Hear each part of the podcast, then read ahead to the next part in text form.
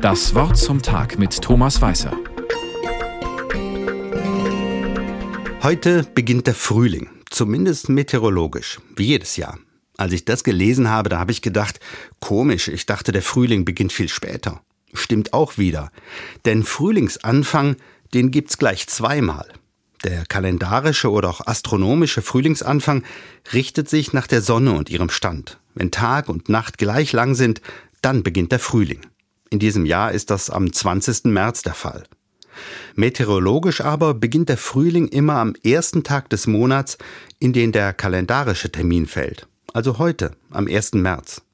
Denn die Meteorologie teilt das Jahr in vier Jahreszeiten zu je drei Monaten, damit man in Sachen Wetter besser die Jahreszeiten miteinander vergleichen kann.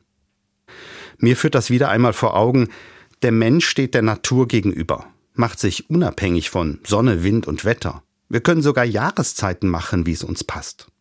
Sicher, der Mensch ist Teil der Natur. Das kann ich an meinem Körper sehen, wenn die Haare weniger werden oder die Muskeln nicht mehr so kräftig sind. Aber zugleich stehe ich der Natur gegenüber. Wenn es kalt ist, ziehe ich mir was Warmes an oder gehe ins Haus. Schuhe trage ich, damit meine Füße unverletzt bleiben.